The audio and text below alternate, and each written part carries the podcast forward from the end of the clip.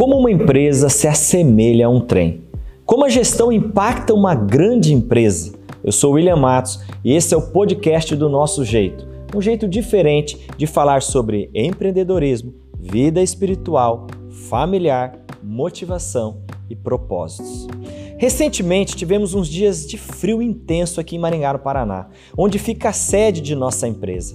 Eu havia acabado de voltar de uma viagem com a minha família e achei apropriado levar chocolate quente para alguns colaboradores da Unicesumar que trabalham diretamente comigo e ajudaram a manter tudo funcionando perfeitamente na minha ausência. Chegando lá, pude ver que muito mais do que aquecer o corpo no frio, aquele chocolate quente aqueceu nossos corações.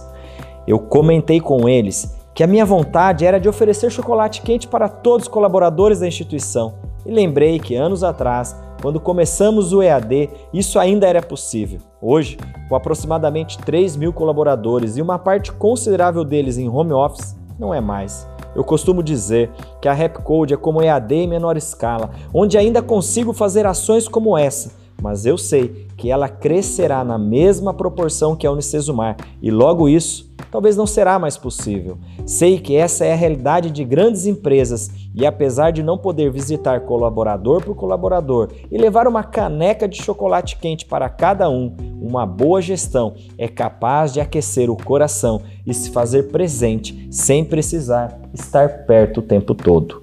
Fazer isso acontecer precisamos desenvolver ou fortalecer alguns valores emocionais, intelectuais e profissionais como a gratidão, o pertencimento e a confiança. Valores que se refletem muito além da vida profissional dos nossos colaboradores, tornando a vida pessoal deles mais leve, agradável e com maior sentido emocional.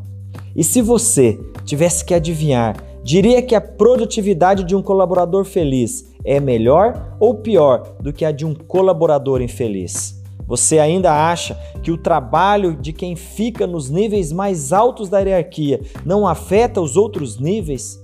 Isso pode ser verdade em muitos lugares, mas não nas minhas empresas, porque muito mais do que uma postura individual, esses valores fazem parte de uma cultura que é semeada e regada em todas as áreas entre os colaboradores. Uma empresa da dimensão e com o alcance da Unicesumar não sobrevive sem uma cultura organizacional, sem um propósito.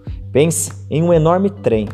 Cada vagão tem uma equipe com certa autonomia, mas com um manual de quantas pessoas podem trabalhar em cada área e quais cores podem ser usadas na decoração interior e exterior.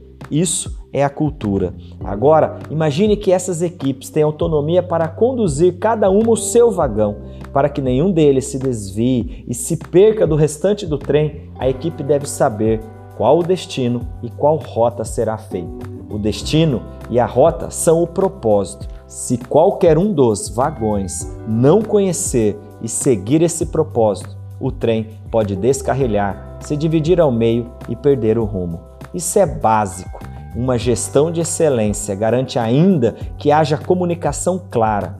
Uma gestão de excelência garante ainda que haja uma comunicação clara e constante entre os vagões para que todos fiquem sabendo quando ou se houver uma mudança no destino ou na rota. Não é fácil fazer sua gestão se refletir no trabalho de cada colaborador de uma grande empresa, mas não se faz isso sem grandes e leais aliados. Nos falamos novamente semana que vem. Um grande abraço.